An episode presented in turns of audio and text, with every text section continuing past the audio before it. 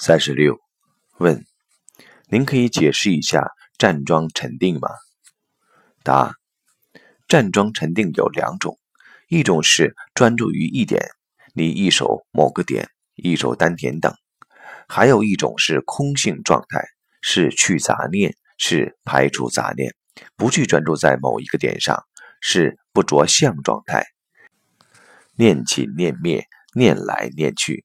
不执着在任何一个中间层次上，这是向着空如来藏方向走的。专注质点的是向着不空如来藏方向。在达到这两个境界极致中间的是空不空如来藏。